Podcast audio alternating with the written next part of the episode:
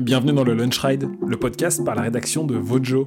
Dans ce podcast, on vous parle de VTT évidemment, on vous parle des sentiers dont on ne se lasse jamais, des personnalités passionnées et passionnantes qu'on rencontre, et on vous parle de nos machines aussi parfois. Je suis très heureux de pouvoir vous proposer un invité de marque pour ce Lunch Ride. C'est un vététiste ultra talentueux qui a réussi à monter sur la première place des podiums de Coupe du Monde en enduro et en descente, c'est suffisamment rare pour être souligné, et c'est également un des meilleurs sportifs belges. J'ai pas besoin de vous en dire beaucoup plus, vous l'aurez compris, c'est Martin Mas qui s'installe au micro du Lunch Ride.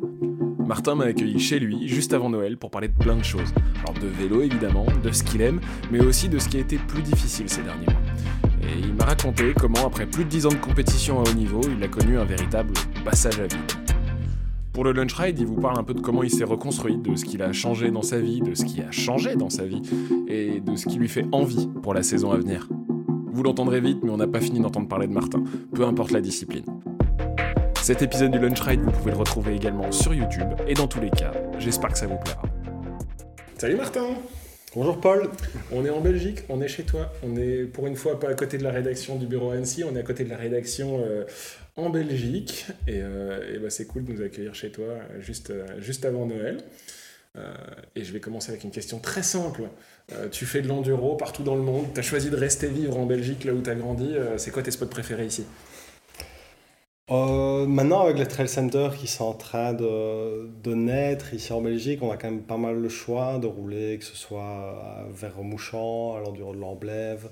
Euh, on a trail center à Bouillon qui est un peu plus loin, mais qui est aussi un peu plus euh, facile, je vais dire, techniquement. Mais je dirais que mon endroit favori, ça reste Chaudfontaine, futur trail center ici en Belgique.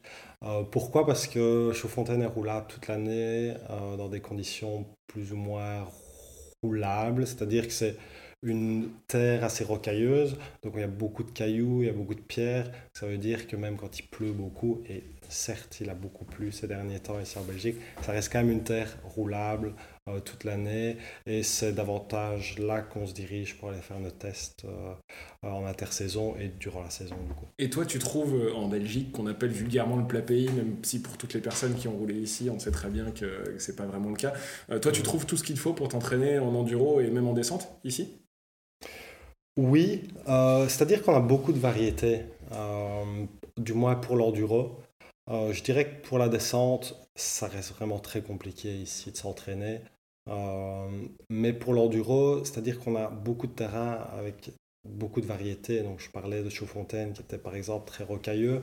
Ben, on a par exemple Antine ici qui est à 5 minutes de chez moi, qui est beaucoup plus boueux, euh, avec euh, un relief qui est aussi peut-être un peu moins raide, un peu plus travaillé à la pelle.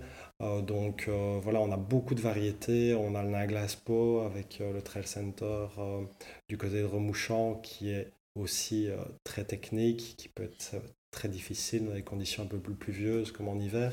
Donc la difficulté, elle est là. Euh, c'est vrai qu'on n'a pas la longueur comme on peut avoir malheureusement dans les Alpes ou même dans les Vosges où ils arrivent à avoir des, des runs de 5-6 minutes. Ici, c'est jamais vraiment le cas. Mais je m'entraîne beaucoup parallèlement avec une moto pour essayer d'avoir de l'intensité sur une plus longue durée. Et euh, est-ce que justement le développement de ces trail centers, quelque chose qui a allé 2-3 ans, euh, grand maximum, euh, en Wallonie, est-ce que ça a changé quelque chose pour toi dans la manière d'aller t'entraîner, de trouver des spots, euh, trouver des spots qui sont entretenus, ou ça n'a pas changé grand-chose, c'est plus juste bien pour les pratiquants euh, lambda? Si, bien sûr, bah, c'est la liberté de pouvoir euh, exercer son sport euh, légalement, parce que c'est vrai que bah, quand on remonte à il y a quelques années, bah, on allait dans le bois, on allait rouler, on allait shaper, on regardait toujours un peu autour de nous s'il n'y avait pas un agent de la DNF qui était là euh, pour nous remettre à l'ordre. Euh, donc euh, c'est vrai de pouvoir prendre son vélo et de pouvoir se dire ici on est en complète règle, euh, rouler bah, vraiment plaisir. Ouais, Tu peux faire des tests, tu peux faire des vidéos, tu peux... voilà, c'est ça, il n'y a plus de limitation à ce qu'on peut faire, à ce qu'on peut publier.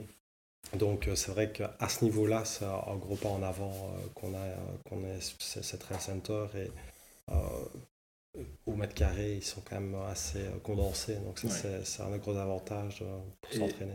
Et là, c'est l'hiver, on est un peu dans la, dans la saison morte, et j'ai pas vu ton garage, mais j'imagine que tu as à peu près toute la gamme Orbea, euh, s'il faut. Tu as ton Rallon d'enduro, il y a du Wild en électrique, il y a un nouvel Ocan qui est sorti un peu plus haut montagne. Avec quoi est-ce que tu roules quand tu es chez toi?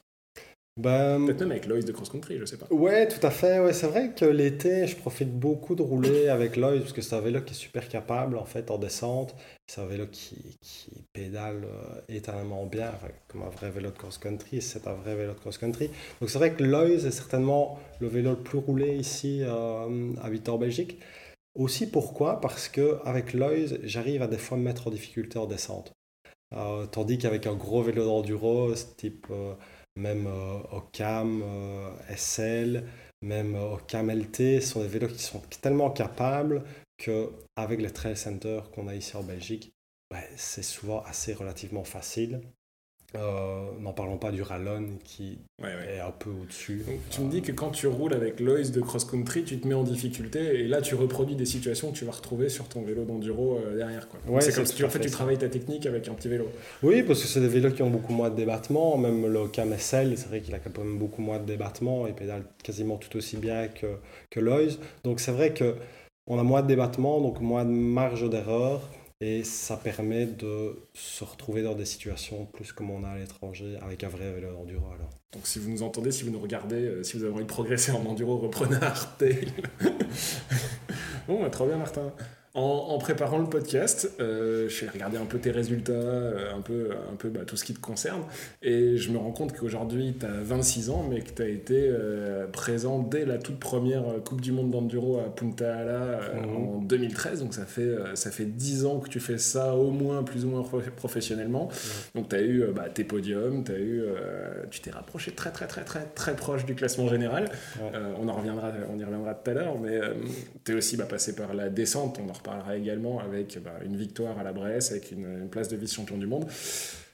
Aujourd'hui, tu peux prendre un peu de recul et si on parle de l'enduro et de ce qui est devenu les, EW, les, E- EWS qui sont devenus les EDR, euh, c'est un format qui semble être un peu en difficulté. En tout cas, tu regardes un petit peu ce qui se passe au niveau des teams, au niveau des athlètes. Bah, Il y a pas mal d'athlètes qui sont sur le carreau, il y a pas mal de teams qui s'arrêtent. Le calendrier, il est assez, euh, il est assez réduit. Euh, Est-ce que pour toi, il y a une raison de s'inquiéter pour l'enduro? Euh, oui et non. Euh, je vais commencer par, dire, le moins tracassant, c'est que des vélos enduro, ça reste quand même des vélos qui sont vendus. Euh, donc les marques euh, continuent à investir, malheureusement pas toutes. Je pense que à ce niveau-là, on doit pas trop s'inquiéter pour la discipline de l'enduro, que ce soit avec l'organisation des EDR ou pas, il y aura toujours des courses de, de l'enduro et la discipline continuera à évoluer et à rester. Je pense que là où c'est un peu plus tracassant pour l'avenir, c'est qu'en effet, il y a beaucoup de teams qui sont en train de se retirer. Euh, il y a beaucoup de marques qui ont décidé de ne plus investir dans l'enduro pour l'année prochaine. Donc là, c'est tracassant. Il faut se pencher vers plutôt la raison pour laquelle ça ne va plus euh, en enduro et pourquoi les marques se retirent. Je pense que à l'heure actuelle, euh, les gens ne regardent évidemment plus que ce qui les intéresse. Donc, ils regardent des choses exceptionnelles, les choses qui sont euh, euh, spectaculaires. Et c'est spectaculaire, par exemple, en descente et en cross-country, parce que tout est télévisé. Donc, on sait assister, on sait regarder, et donc c'est très passionnant. J'en fais partie. Je trouve qu'une course de cross-country, un short track ou euh, une course de descente, c'est beaucoup plus passionnant à suivre que sur Internet. euh, en regardant- On va pas se mentir, c'est impossible, euh, c'est impossible à médiatiser de la même manière euh, l'enduro. trop Exactement, c'est ça. Donc je pense que c'est là qu'il y a vraiment quelque chose à faire. Et je pense que dans le futur, mon petit doigt me dit que on va, les EDR vont plus se- diriger vers un format électrique où on pourra téléviser des power stage, donc des spéciales en montée. Et donc peut-être que notre avenir est fait de, de rouler dans quelques années en vélo électrique. J'en suis pas pers- personnellement super heureux, mais j'ai l'impression que c'est un peu vers Tu penses que ça va être ça? Après, il y a aussi peut-être un côté un peu conjoncturel. Il y a l'industrie du cycle qui passe à travers une crise euh, bah, post-Covid euh, où, où c'est compliqué. Donc je pense qu'il y a les budgets qui se resserrent. euh, Ou est-ce que c'est tout, tout est la faute du sport et- Ben, c'est plus difficile à téléviser, et comme on en a parlé, l'enduro, on est un peu perdu au milieu des bois. Euh, c'est très difficile, sauf peut-être avec la technologie des drones qui va s'améliorer euh, ces prochaines années, mais je pense que c'est très difficile de téléviser, et surtout, c'est très difficile d'avoir des images qui sont représentatives de la spéciale ou de la journée de chaque pilote. Ouais, parce que c'est ça qui est fascinant en enduro, c'est euh, bah, le pilote qui va pas bien commencer sa journée ou le pilote qui va avoir une galère, une crevaison, une chute et qui va réussir à tenir, à s'accrocher, euh, ceux qui passent la journée à deux dixièmes de différence, euh, celui ou celle qui fait une remontada, c'est ça qui est assez intéressant et c'est ça qu'il faut réussir, c'est ça qui est vraiment chouette dans l'enduro. Mais ouais, c'est vrai que c'est plus compliqué à comprendre pour quelqu'un qui veut simplement regarder un petit peu de sport pendant 20 minutes. Exactement, et je pense qu'avec les réseaux sociaux qui sont devenu quand même assez euh, important ces dernières années. Je pense que tout ce qu'on regarde, ça doit être exceptionnel, ça doit être spectaculaire. Et je pense qu'il n'y a pas cela. Euh, la discipline est très complète de l'enduro, mais je pense qu'il n'y a pas ce côté extraordinaire, exceptionnel, très impressionnant. Les gens, qu'est-ce qu'ils veulent maintenant? C'est voir des gros sauts, ils veulent voir euh, des grosses chutes. Euh, ils veulent voir bah, directement qui va gagner ou non en fonction de, de, ce qu'ils ont vu. Et hum, je pense que c'est ça qui manque à l'enduro, mais ça ne veut pas dire qu'ils ne vont pas trouver des solutions. J'en parlais euh, un peu auparavant, des drones. Euh, ils le font pour le rallye automobile, par exemple, des formats qui sont très intéressants, faciles à suivre, et où on voit, par exemple, toute la dernière spéciale du rallye. Donc, je pense qu'il y a, il y a, il y a possibilité de faire mieux qu'actuellement. Sans, enfin, j'ai du mal à croire que enfin, l'électrique, je ne sais pas si j'ai du mal ou si j'ai pas envie d'y croire, parce que euh, les vélos électriques, c'est des vélos qui sont super, mais je ne sais pas si les pratiquants lambda ont une utilisation en compétition de ces vélos, alors que euh, alors qu'il y a quand même un vivier de courses d'enduro euh, qui, qui est assez en phase avec les besoins de tous les gens qui achètent des vélos d'enduro un peu partout dans le monde. Et, et, là où on trouve vraiment des pratiquants, je ne sais pas. Je Toi, c'est quelque chose qui t'intéresse, l'électrique? Pas spécialement, parce que ben, moi, je fais partie d'un des pionniers euh, de l'enduro. J'ai commencé euh, les Enduro World Series il y, a, il y a 11 ans maintenant à Punta Ala, comme tu le disais auparavant. Donc, euh, moi, c'est clair que je vois mon avenir encore à faire du vélo musculaire jusqu'à la fin de ma carrière. Maintenant, j'ai entendu pas mal de choses qui partaient vers la direction de l'enduro électrique, où ils pourraient justement téléviser euh, des power stage euh, plus condensés finalement euh, dans une journée les spéciales. L'avenir nous le dira. L'avenir nous le dira, ouais, c'est vrai que je pense que tout le monde n'est pas pour, mais à un moment donné, déjà l'année prochaine, j'ai entendu que les, les enduros électriques seraient le dimanche ou le samedi. donc en dernier, donc entre guillemets la course la plus importante du week-end il y a, y, a, y a, deux messages quand même. Parce que d'un côté, on a un calendrier qui va être très court, qui va être exclusivement en Europe. Voilà, si c'est compliqué euh, financièrement pour l'industrie, c'est, c'est peut-être. Euh, enfin, c'est une décision rationnelle, même si évidemment on pense aux gens qui viennent d'Océanie ou, d'Amérique du Nord, c'est pas, pas vraiment top pour eux. Donc d'un côté, on a un calendrier qui est très court, mais en même temps, c'est la première année qu'il va y avoir un maillot arc-en-ciel UCI euh, qui va être décerné, qui va être décerné pour l'enduro. Est-ce que c'est quelque chose qui t'intéresse? Évidemment, je pense que ça fait, euh, ça fait 10 ans qu'on pleure. Euh, après ça, c'est une sorte de reconnaissance aussi de la discipline de l'UCI. Euh, donc, c'est clair que ça va être la course, la course la plus importante l'année prochaine. Je pense que ça pourrait éventuellement aussi aider la discipline de l'enduro à se développer et finalement avoir une reconnaissance. Ah ben voilà, le champion du monde. On le reconnaît, on sait à quoi ça ressemble, c'est comme, Exactement. comme, le champion du monde sur route. C'est clair, donc ça, ça va être la course de l'année. On sait toujours pas où, mais euh, ça va être, euh, c'est clair que tout le, monde, euh, tout le monde va être impatient pour cette course-là, c'est certain. Et ce classement général, Martin, qu'est-ce qui qu'est-ce qui t'a manqué? T'as tout gagné déjà. Et il te manquerait pas ce, ce classement général. Pourquoi? Et ouais, ouais, ouais c'est facile à dire, hein. plus difficile, plus difficile à, concrétiser. Ouais, ouais. je pense que voilà, j'étais dans une année euh, assez exceptionnelle en 2019 en gagnant les trois premières manches euh, des Enduro World Series. Et puis bah, j'ai eu ce petit incident. Euh, euh, médical qui, euh, qui m'a mis un gros gros coup au moral en fait, euh, je pense. Et je suis toujours en phase de reconstruction, même, même si je me ressens à 95% reconstruit. ces dernières années, j'avais pas spécialement la tête à me focaliser sur un championnat, mais plutôt sur des courses. Et euh, il y a eu beaucoup de changements dans ma vie, des changements de team, euh, devenir euh, pour la deuxième fois papa l'année passée Tu es en train de couper court à toutes mes questions. tu passes tout en revue direct. ouais, ouais, ouais, mais pour, pour, revenir à ta question, c'est vrai que c'est ce qui me manque, c'est clair, c'est ce qui me manque. J'ai finalement statistiquement fait des meilleurs résultats en descente qu'en enduro. Donc, euh, ouais, c'est clair que j'ai terminé troisième l'année passée du classement général, mais moi, tout ce que je veux, je suis un compétiteur et je veux gagner. Ouais. Et, donc justement, tu m'as ouvert une belle porte. On se dit, bah, ça fait plus de 10 ans que tu fais ça, tu devrais connaître la recette. Sur... Et évidemment, c'est facile d'être un athlète. Après 10 ans, tu sais exactement ce qu'il faut faire pour gagner. Je me doute bien que c'est peut-être pas aussi facile et que justement, tu as eu une année qui était un peu plus compliquée que les autres. Est-ce que tu peux nous dire un petit peu pourquoi? Oui, je pense que c'est très vaste. Euh. Finalement, si on regarde tes résultats, c'était pas, c'était, c'était vraiment loin d'être horrible, quoi. Mais c'était, voilà, qu'est-ce qui s'est passé pour Mais pas à mon habitude, c'est-à-dire que je dois me situer dans le top 5 euh, de manière générale. Euh, ici, j'étais souvent plus top 10, top 15. j'avais tout simplement pas la tête à faire de la compétition cette année, en 2023. Je me suis retrouvé vraiment dans une phase difficile psychologiquement. Euh, c'est-à-dire que ben voilà, j'avais tout simplement à un moment donné, c'est arrivé le point où j'avais plus du tout envie de prendre mon vélo euh, pour partir à l'entraînement et encore moins arriver sur les courses. Donc euh, j'ai dû comprendre pourquoi. Je me suis fait beaucoup aider par une psychologue du sport. je lui dis oui, non, si tu m'entends, merci pour tout.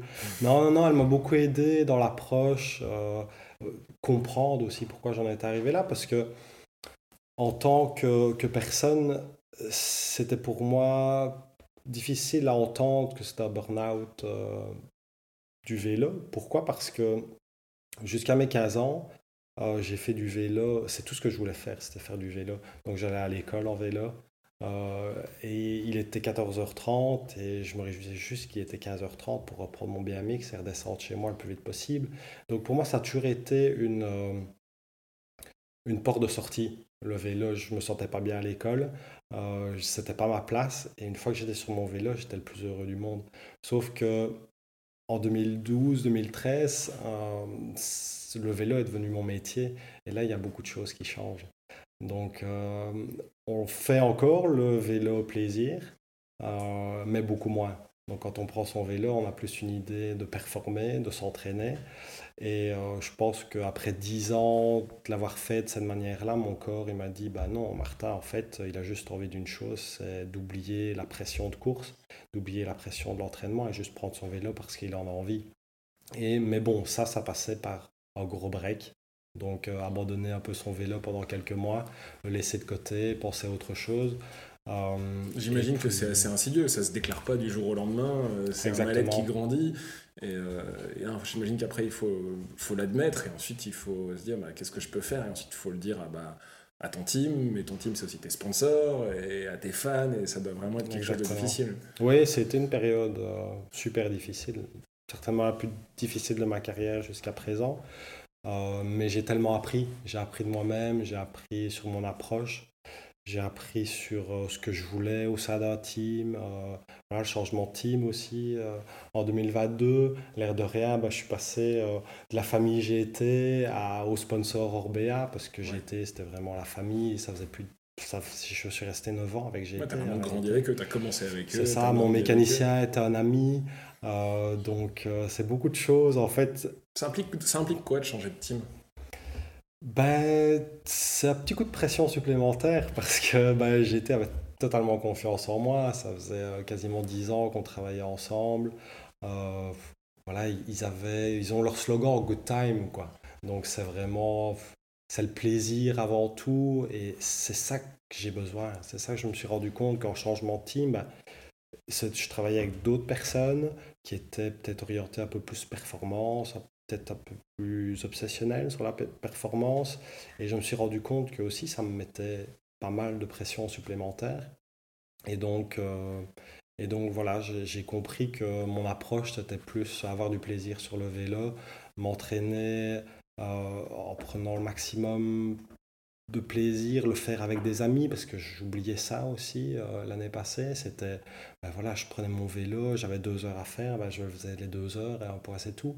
Donc euh, non, j'ai besoin de rouler avec des amis, j'ai besoin... Euh, Pour toi, retrouver du plaisir, ça commence par retrouver du plaisir à l'entraînement avant de retrouver du plaisir en course. Évidemment. Évidemment, oui, oui, parce que l'entraînement, c'est ce qu'on fait à 95% du temps sur notre vélo. La course, c'est 5% du temps. Donc, Et est-ce que une fois que tu as réalisé ça et que tu as mis quelques petites choses en place, c'est revenu très vite ou c'est quelque chose de lent et non, même que c'est toujours en cours? Je pense que c'est encore en cours, ouais. Je pense que je suis dans une phase de reconstruction ici où par exemple j'ai laissé mon vélo de côté ces derniers mois et j'ai pas spécialement envie de retourner sur le vélo, donc je ne le fais pas pour le moment. La saison commence relativement tard, donc euh, c'est beaucoup de chance euh, pour moi. Et voilà, je prends mon temps, je, je suis motivé. Je sais ce, qui me motive à partir à la compétition, c'est le résultat. Donc, ce qu'il faut, c'est que je sois 100% préparé et me sentir à 100% sur mon vélo. une fois que euh, la combinaison sera bonne entre moi et le vélo, je pense que de là, tout découlera beaucoup de positifs. Et c'est facile de trouver un, coach mental ou un psychologue du sport qui comprend bah, les particularités d'un vététiste d'enduro ou de descente et qui t'aide à trouver des clés? Ben, la personne dont je parlais avec beaucoup d'expérience, donc on avait déjà vu des, des cyclistes. Euh, ouais, toi, tu as échangé, avec, échangé avec d'autres sportifs ou d'autres cyclistes pour qu'ils puissent t'aider? Ben, J'ai eu l'aide de, de, Pierre de Froimont notamment, qui lui aussi était passé par des, phases un peu plus difficiles ces dernières années. Et euh, bah, il était tombé sur, euh, sur Julie, qui l'avait beaucoup, beaucoup aidé. Et je pense qu'il aide encore pas mal ces, ces, derniers temps. Donc, donc voilà, moi j'ai contacté cette personne-là et, et, voilà, directement j'ai su qu'elle comprenait ce qui était en train de se passer. Est-ce qu'un est jeune athlète, tu lui conseillerais de, bah, de discuter de ça et de préparer en théorie euh, une carrière longue avec un accompagnement euh, psychologique, soit un coach mental, soit un psychologue? Est-ce que c'est quelque chose que tu conseillerais à un jeune athlète? Bien sûr, bien sûr. moi, on m'avait toujours dit, mais si, on, moi on m'a toujours dit, ouais, mais Martin, tu devrais peut-être aller voir quelqu'un, ça te ferait peut-être du bien, même si tu as l'impression que tout va bien autour de toi et que tu es heureux et que tu as l'impression que tout, tout est en train de bien, bien se passer, bah, il y a peut-être petite clé qu'une personne externe pourrait euh, t'apporter. Et j'y ai jamais cru. Jusqu'au jour où j'ai tapé le mur et je me suis dit, ah oui, là, il faut vraiment que j'aille, euh, voir quelqu'un. Et euh, c'est vrai que je le regrette que je ne suis pas passé par, par cette, cette étape-là avant. Mais donc, bien sûr, je, je le conseillerais à tout, à tout sportif qui débute la compétition. Et euh, donc, ce passage à vide sportivement, toi, ça coïncide avec d'autres choses dans ta vie. Euh, tu m'arrêtes si je me trompe, mais avoir des enfants, ça change un peu la vie aussi. Et c'est arrivé tout ça un peu en même temps, non? Oui, clairement, c'est vrai que bah, deux petites filles à la maison changent beaucoup de choses. Responsabilité, euh, voilà, les couvrir aussi pour leur avenir. Et ça, ça, ça passe par des bons résultats. Euh, donc, ça, rajoute, ça rajoute une petite pression. À, quand j'ai signé mon premier contrat professionnel, bah, j'avais 15 ans, je vivais chez mes parents et j'avais aucune contrainte euh, financière. Donc c'est clair que le vélo était 100% performance, lâcher prise. Et ici, on est beaucoup plus en conscientisation euh, sur le vélo et des fois, on aimerait bien un peu euh, sortir de ça, de cette conscientisation et qu'il n'y ait plus de lâcher prise. Mais il y a beaucoup d'éléments qui font que c'est moins possible de le faire. C'est toujours possible de le faire, mais, euh, mais voilà, c'est très complexe. Le sport de haut niveau, c'est très complexe. Et euh, avec les additions qu'il y a eu ces dernières années aussi, c'est vrai que j'ai beaucoup appris sur moi et ça a été que positif au final. Allez, s'il faut retrouver du plaisir pour toi sur un vélo, c'est quoi une bonne journée euh, Comment tu t'y prends? Tu prends quel vélo? Tu vas rouler où? Tu vas rouler avec qui? Euh, Ça ressemble à quoi une bonne journée pour toi, Martin? Euh, bah déjà, une météo clémente. tu dis ça parce qu'il est en train de pleuvoir derrière nous et que peut-être on était censé rouler ce matin et qu'on a complètement il pleut pas, là il drache complètement. C'est un peu notre quotidien ici depuis quelques mois, malheureusement. Mais, euh, mais non, il faut pas, il faut pas il faut pas se laisser, euh, il faut pas bloquer sur la météo non plus, mais c'est vrai que ici je me réjouis de partir au mois de janvier, euh, un peu dans le sud, euh, aller un peu regoûter, revoir le soleil, un peu Pour toi le plaisir, donc c'est avec des mécanos, des châtels ou tu peux pas prendre de plaisir à la maison avec les copains? Si, bien sûr, bien ah. sûr. non, c'est vrai que j'ai mal passé ta question. Mais pour moi, une journée idéale, qu'est-ce que c'est? Ouais, c'est de se rencontrer avec quelques amis au pied d'un trail center et et de discuter euh, de la vie en montant sur le vélo et de se tirer la bourre en descente. Ça, c'est clair que c'est pour moi une journée idéale euh, d'entraînement. Bon. Et, euh, et, pour préparer un petit peu la saison, euh, la saison 2024, tu as fait un petit changement dans ton entourage proche. Est-ce que tu peux nous en parler un petit peu? Absolument. La venue de Gilles Franck euh, au sein de la team, non, ça c'est. Euh, Gilles Franck, euh, si vous ne le connaissez pas, ça fait partie des meilleurs enduristes belges qui, qui, qui, qui, cette année était dans l'équipe Uno de Karim Amour et qui, ben, pour la saison prochaine, va venir t'épauler. Vous êtes copains déjà au départ? Avant tout. Avant tout. Avant tout. Ouais, ouais, tout à fait. Non, Gilles, bah, je me souviens de l'avoir vu arriver à l'école VTT. Je pense qu'il y a aussi une, une grosse dizaine d'années. Euh, il a beaucoup évolué, on a beaucoup roulé ensemble. Je l'appelle euh, souvent euh, mon petit poulain. Parce que j'ai l'impression que oui, bon, il a toujours beaucoup évolué, il a toujours été très volontaire d'arriver au plus haut niveau il a très bien fait les choses. Sauf qu'ici, fin de l'année, voilà, il a eu une petite passe un peu plus difficile. Et il avait envie de, de prendre les études et en même temps bah, de pouvoir un peu travailler pour arrondir ses fins de mois. Et donc bah, ça tombe à pic parce que Gilles adore la mécanique, chose que je déteste. Ah chose que je, moi je suis pas super fan. Euh, peut-être des fois par manque de temps, tout simplement, et manque de patience, je dois l'avouer. Donc, euh, donc oui, Gilles euh, va faire partie du team en tant que mécano, conseiller, euh, dans le team Orbea euh, Fox Factory Team l'année prochaine. Et donc, qu'est-ce que ça change? Ça change que bah, ces deux dernières années, tout simplement, je n'avais pas la chance de travailler comme j'ai pu travailler avec Marc Morrison chez GT, donc euh, à mon domicile, tout simplement, aller faire des tests à Chaudfontaine, aller faire des tests à l'emblève tout simplement et avoir une personne de référence avec qui on peut progresser, prendre des notes. Bah, ces deux dernières années, j'ai tout simplement dû le faire un peu par moi-même. Et euh, voilà, après cette remise en question cette année, je me suis dit, bah, qu'est-ce qui m'a manqué, qu'est-ce que j'avais chez GT, qu'est-ce que j'ai plus actuellement? Et qu'est-ce que j'aurais besoin pour, euh, pour reprendre sur des bonnes bases? Et c'est pas simplement un mécano. C'est pas certainement, c'est certainement pas mais que un mécano, c'est une personne de référence, c'est une personne qui va être là pour m'encourager dans les moments plus difficiles, mais aussi me conseiller avec son expérience. Et donc, euh, on a déjà commencé à travailler euh, euh, ensemble quelques, quelques journées et ce n'a été que positif. Et c'est quelque chose qui vraiment me motive pour, pour la suite et l'année prochaine. Donc, Et pendant les cours, ce sera important de l'avoir avec toi sur les spéciales pendant les reconnaissances? Ou c'est pas forcément quelque chose dont... Si, évidemment, parce qu'il y a toujours des petits, des petits réglages qu'il faut faire. Euh, entre les spéciales ou des, directions de réglage qu'il faut prendre. Et je pense qu'avoir Gilles sur le vélo en même temps que moi bah, sera la personne euh, d'expérience qui va pouvoir me conseiller et euh, me consolider mes choix, tout simplement. Et en parlant de choix, il y a l'enduro évidemment dont on parle beaucoup, mais il n'y a pas que l'enduro dans ta carrière de sportif, il y a la descente aussi. Mhm. Est-ce que tu vas réussir à glisser quelques courses dans ton calendrier en 2024 Évidemment. Évidemment. évidemment. Non, ça, ça a un gros poids aussi. Euh, bah voilà, par exemple, cette année, en 2023, je m'étais euh, focalisé que sur les enduros. Et j'ai remarqué que c'était euh, pas la direction à prendre, tout simplement parce que bah, la descente, c'est quelque chose qui me, qui me fait vibrer, c'est quelque chose que j'adore, c'est quelque chose que j'ai toujours fait. J'ai d'abord fait de la descente euh, avant que faire de l'enduro.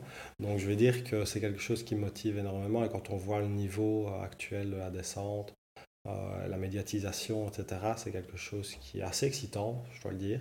Donc ici, l'année prochaine, on ne peut pas vous en dire de trop mais on va venir avec, euh, avec un beau petit projet avec Orbea. Surtout qu'en 2018, tu étais vraiment. Enfin, oui, tu as goûté à la victoire, quoi, tout simplement. Il n'y a pas beaucoup de gens qui peut, qui peut dire ça. Donc, euh, avec Orbea, vous remettez. Euh, c'est le projet OLAB. Hein. OLAB, c'est ça, donc le projet un peu prototype. Proto, enfin, voilà, c'est pas forcément des vélos de série, donc ça veut dire qu'il n'y aura pas forcément de vélos de descente Orbea, toujours pas? Ou peut-être non, non, non, non, ça, c'est pas dans, dans les plans. Mais par exemple, on va avoir un vélo transformé qui va être proche d'un vélo de descente ou euh, similaire, tout simplement. Mhm. Je ne peux pas vous en dire de plus, mais je pense que ça va être une première dans l'histoire de la descente. Et je me réjouis. Une première dans l'histoire de la descente Ouais. Ah ouais, très bien. Bon, bah c'est lâché. Hein. Il y a des... tu, tu sais quelle course tu vas faire? Alors oui, euh, on va faire Fort William. Ok, Fort William, bah, c'est là que tu as été vice-champion du monde. C'est là que tu as gagné en junior. Ouais, j'ai gagné deux fois en junior à Fort William. Euh, c'est ouais, une piste qui me qui m'excite parce que c'est une piste assez longue. Euh, donc, on a un peu l'impression, il y a beaucoup de gestion en fait à Fort William parce faut que mémoriser beaucoup, je crois. Il hein. faut mémoriser beaucoup, il faut garder de la fraîcheur pour la dernière partie d'une minute et demie où il y a quasiment que du pédalage. un bout de plat avant la moteur. Exactement. Donc, euh, donc c'est vraiment, c'est vraiment une piste qui me correspond bien et comme tout le monde le dit, c'est la piste certainement la plus exigeante. Euh, de l'année. Donc euh, on va commencer par ça. Bon, est-ce que, est que ça va aller, est-ce que ça va pas aller? Maintenant avec le format des, des 30 qualifiés, etc. Ça réduit quand même. ça a changé quand même pas mal de trucs. Quoi. Ouais, tout à fait. Et puis le niveau ne cesse d'augmenter, la technologie aussi. Euh, dans la descente évolue énormément. Donc est-ce qu'on sera à la hauteur ou pas On ne le sait pas encore parce qu'on n'a pas encore essayé le vélo. Mais en tout cas, on sera là en train d'essayer de, de rivaliser euh, avec, avec les meilleurs. Euh, et, euh, et, oui, ce sera Fort William, ce sera les championnats du monde FAO à Val-Nord et ce sera le Mont Sainte-Anne en fin d'année. Donc, Sans forcément avoir les points d'une saison précédente, tu peux arriver parce que tu as le maillot de la sélection belge. Absolument. Ouais, un petit vénard, toi. Hein eh si je suis sélectionnable. Si tu es sélectionnable, évidemment. On verra. Mais c'est quelque chose, ouais, comme, je, comme je le disais, c'est quelque chose qui, que j'ai besoin, j'ai besoin de changement, je suis encore jeune, j'ai besoin Ça te permet de garder de la fraîcheur, j'imagine. Voilà, c'est ça, j'ai fait aussi à l'époque, euh, en 2018, 2019, j'ai fait beaucoup de dual salom au Crankworks.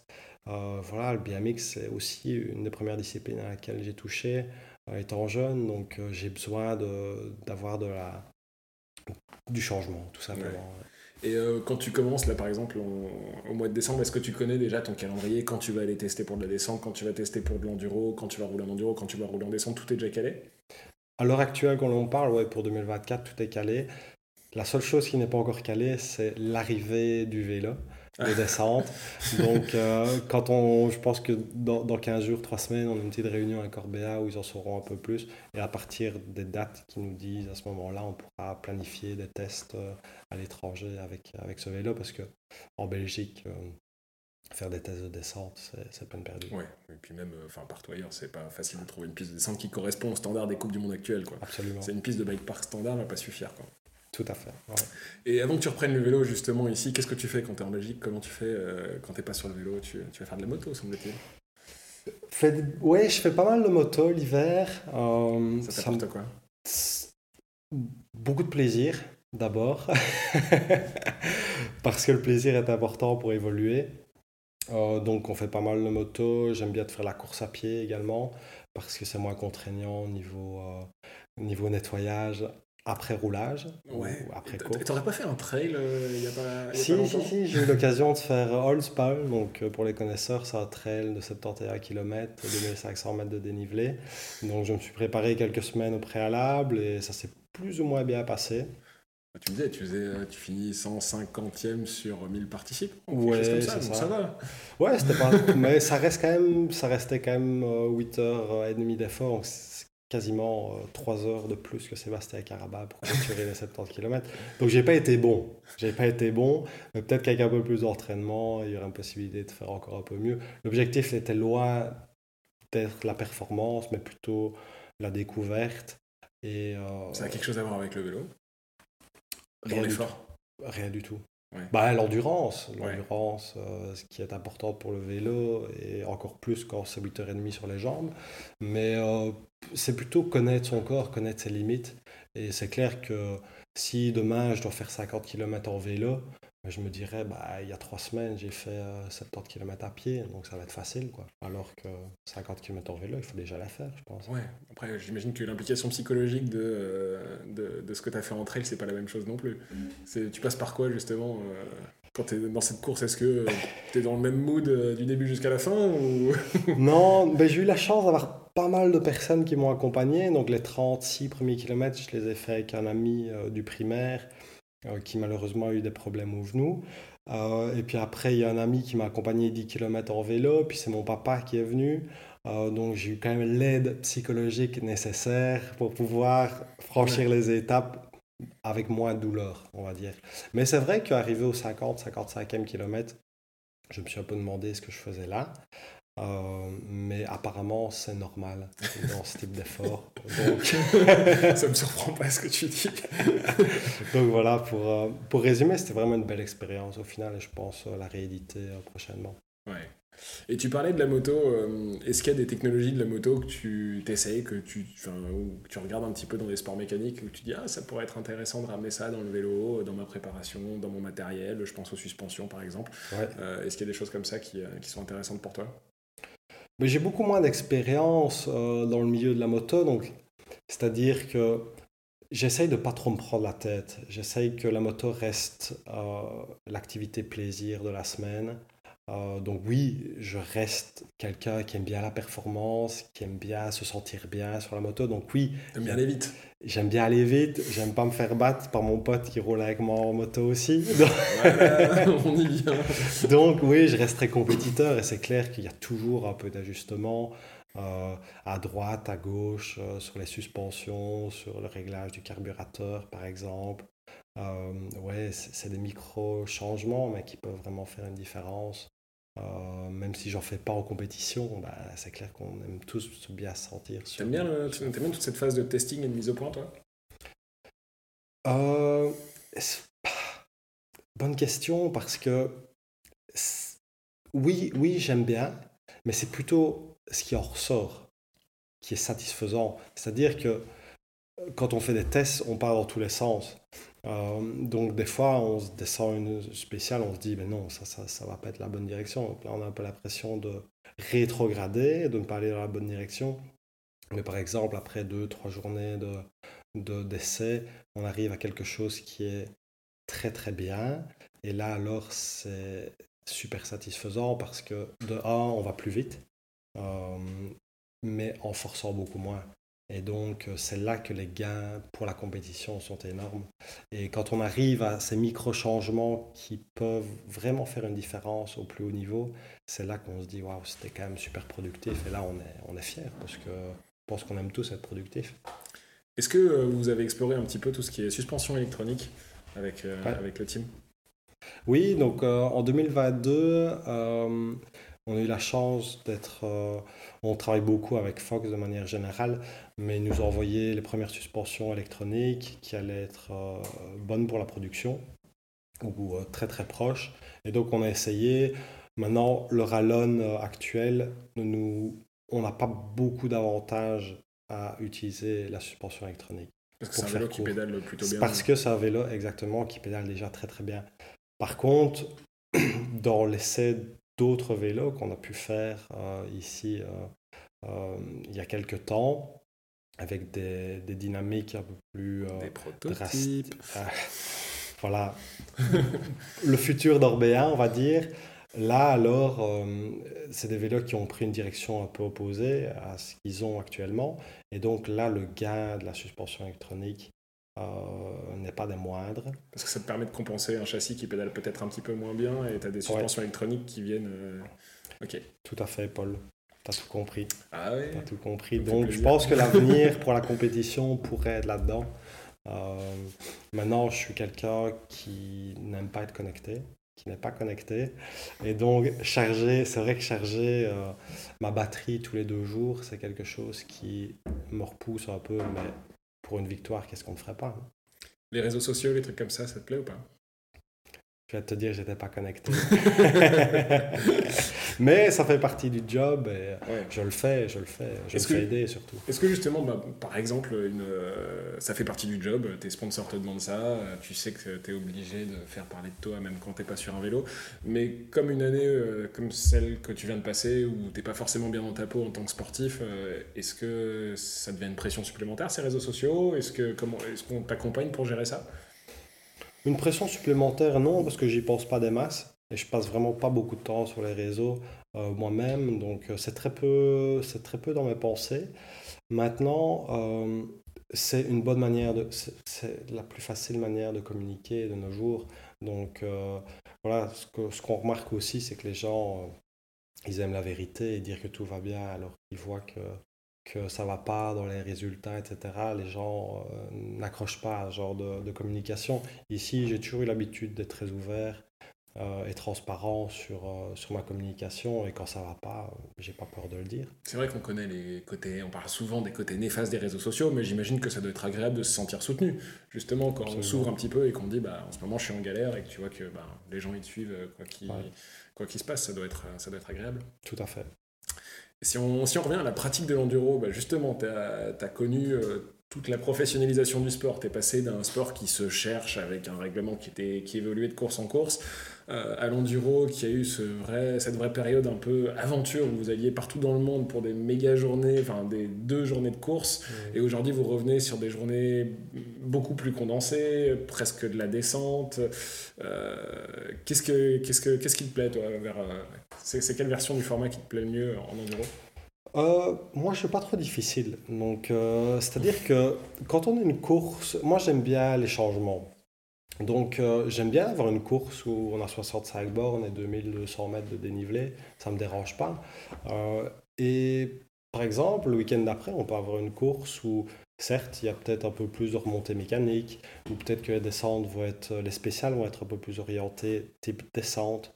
Euh, mais à la fin du championnat, le meilleur sera quand même celui qui sera allé plus vite dans tous les formats qui aurait été le plus constant. Donc oui, c'est vrai que en début, euh, les débuts des Enduro World Series, on avait des énormes journées. On avait quatre jours de roulage parce que c'était deux, deux, deux, journées d'entraînement où on faisait tout à la pédale. Je me souviens euh, de Bariloche, par exemple, en Argentine, euh, de Valdivia au Chili, où on avait des journées énorme et qu'après le week-end, on était claqué, mais pour, euh, pour quelques jours. Quoi. Ici, c'est vrai que la tendance ces dernières années, c'était plus trop ça. Ils essayent de, voilà, de réduire. Est-ce que c'est par facilité ou pour voilà, j'ai très difficile à comprendre, mais c'est vrai que maintenant on n'a plus qu'une journée de, de, course, et c'est vrai que j'adorerais qu'ils reviennent un peu à des formats un peu plus. Euh, donc as quand même une préférence. eu. Oui, mais je suis un descendeur aussi de base, donc euh, j'aime bien. Par exemple, ce qu'on a fait il y a quelques années, c'est qu'on pédalait en dessous des, des remontées mécaniques. Ouais. Ça, ça non, ça moi je veux pas. Je veux pas qu'on pédale, qu'on aille quelque part. Euh, où il n'y a pas de remontée mécanique et qu'on fasse tout à la pédale, je suis d'accord, mais quand on arrive à Châtel euh, ou, euh, ou, autre part où il y a des remontées mécaniques, ben, qu'on les utilise alors et qu'on fasse beaucoup plus de spécial pour que ce soit difficile, aussi difficile, mais différemment. C'est vrai que, c'est juste mon point de vue personnel, mais ce qui fait la beauté de l'enduro, et moi ce que j'aime bien, c'est quand tu vois qu'une semaine vous allez faire une course de 5 euh, spéciales, une journée, et que le week-end d'après vous êtes sur 60 bandes de vélo sur deux journées c'est vraiment de la variété, c'est ce qui fait vraiment la beauté du sport. Mais après aussi, c'est ce qu'on dit, c'est ce qui rend le sport plus compliqué à médiatiser et à comprendre aussi pour des gens qui ne sont pas 100% dedans. Oui, tout à fait. Puis aussi maintenant avec la combinaison des enduros, des enduros électriques, de la descente, ça leur laisse beaucoup, beaucoup moins de journées de faire des formats longs, donc c'est-à-dire deux journées de, de reco et deux journées de, de compétition, parce que bah, ils sont déjà bien occupés à, à les TP sur la descente. c'est justement ça, c'est un des reproches qui a été fait euh, par pas mal d'athlètes, euh, pas mal de gens, ou même par les médias, hein, comme euh, nous y compris, que l'organisation des Coupes du Monde a voulu faire des événements multiples avec du cross, de la descente, de l'enduro sur le même week-end, ce qui a un beau projet, mais il semblerait que ce soit l'enduro qui était un peu le parent pauvre ou oublié des trois disciplines. Est-ce que c'est quelque chose que tu confirmes, que tu regrettes? Est-ce que tu sais ce qui s'est passé? Oui, je confirme. Je confirme. C'est vrai que je pense qu'ils ont eu, en rachetant, euh, en rachetant bah, toutes les disciplines, ASO a eu une grosse pression de maintenir, euh, après le succès que la descente avait, le cross-country sur Red Bull TV, de maintenir justement cette excitation de course. il y avait de grosses attentes sur le cross et la descente. Et énormément. Et je pense qu'ils ont mis 75% de leur énergie là-dessus. Et ils se sont dit, bon, bah, avec l'enduro, on a un niveau correct, mais on n'a pas trop de pression parce qu'on sait comment faire. c'est vrai que, parce qu'en fait, ESO euh, et, maintenant bah, tout ce qui est le groupe Discovery, euh, c'est mené par euh, Chris Ball, qui est un des fondateurs, le fondateur principalement des, courses d'enduro. Donc c'est marrant de se dire que finalement c'est son bébé qui laisse de côté en premier. C'est un peu ça qu'on a ressenti ces dernières années, malheureusement. Enfin, cette dernière année plutôt. Mais voilà, je pense que je pense qu'ils vont trouver des solutions. Je pense que c'est aussi du nouveau pour eux. Euh, ils n'avaient pas le droit à l'erreur et je pense qu'ils vont remédier euh, aux problèmes qu'il y a eu. Euh, je pense notamment à Léo Gagne cette année où on a terminé notre course un jeudi à 8h du soir avec le podium. C'est fait juste à 21h. Donc je pense que ça, ce sont des, des faits marquants qui, ont qui les ont peut-être fait réaliser qu'il y avait des choses à changer et surtout à améliorer. De notre côté, on trouve qu'il n'y a pas eu beaucoup de communication de la part des organisateurs. Est-ce qu'il y a une communication entre les athlètes et entre les athlètes et l'organisation des Coupes du Monde? Peu. Peu? Même entre les athlètes, il n'y a pas vous échangez, vous échangez Il y a, y, a, y a, un groupe euh, WhatsApp, euh, mais il n'y a jamais rien de très constructif qui, qui est mis et, qui, et où on sent que voilà, Peut-être que, que Rui a certainement 150 notifications à l'heure et que peut-être qu'il ne le voit pas tout simplement. Ouais, il faudrait, il faudrait, il y a un représentant. Il y a un représentant et j'en fais partie, ouais. Ok. mais, il demande, mais il demande, il demande très peu, l'organisateur demande très peu. On a peut-être un meeting euh, tous les six mois. Ok. Donc, euh, c'est peut-être quelque chose sur lequel euh, il, y a il y a quelque chose à faire. Et euh, justement, vu que tu as plein d'expérience, que tu es super vieux du haut de tes 26 ans et que tu as fait à peu près toutes les courses d'enduro peut, qui peuvent exister, est-ce que toi, tu as des courses qui ont été marquantes pour toi? Des victoires ou des courses euh, plus généralement euh, dont tu gardes un souvenir très particulier? Oui, ouais, clairement, j'en ai, j'en ai quelques-unes. Je pense que ma première victoire à finale, en 2017, si je ne m'abuse,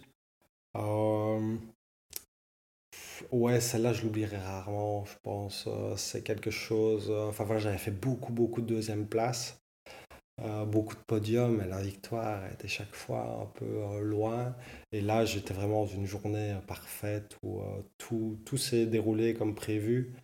Et, j'avais la niaque pour, pour gagner. C'est vrai que la première victoire, certainement, a fait marquant. je pense qu'il y a la, victoire à Whistler aussi en 2000. 2018, euh, parce que Whistler, c'est un endroit quand même assez particulier. Euh, c'est toujours un enduro qui est relativement difficile aussi. Euh, et puis il y a eu cette saison 2019 où trois victoires de suite en Tasmanie, en Nouvelle-Zélande, à Madère. cette impression que tout, tout roulait et où je forçais pas. Je forçais pas pour gagner. Et j'étais un peu comme sur un tapis magique. Et c'est vraiment ce feeling-là que j'ai envie de retrouver euh, pour les années qui arrivent. Et quand, quand ça se passe de cette manière-là, c'est le plus beau, c'est le plus beau euh, boulot du monde. Ah bah, c'est tout le mal qu'on te souhaite. Hein. Mais quand tu dis, quand tu dis tu forçais pas, tu pensais euh, physiquement ou techniquement? C'était l'alchimie. Il y avait une alchimie entre le physique, la technique, le lâcher prise mental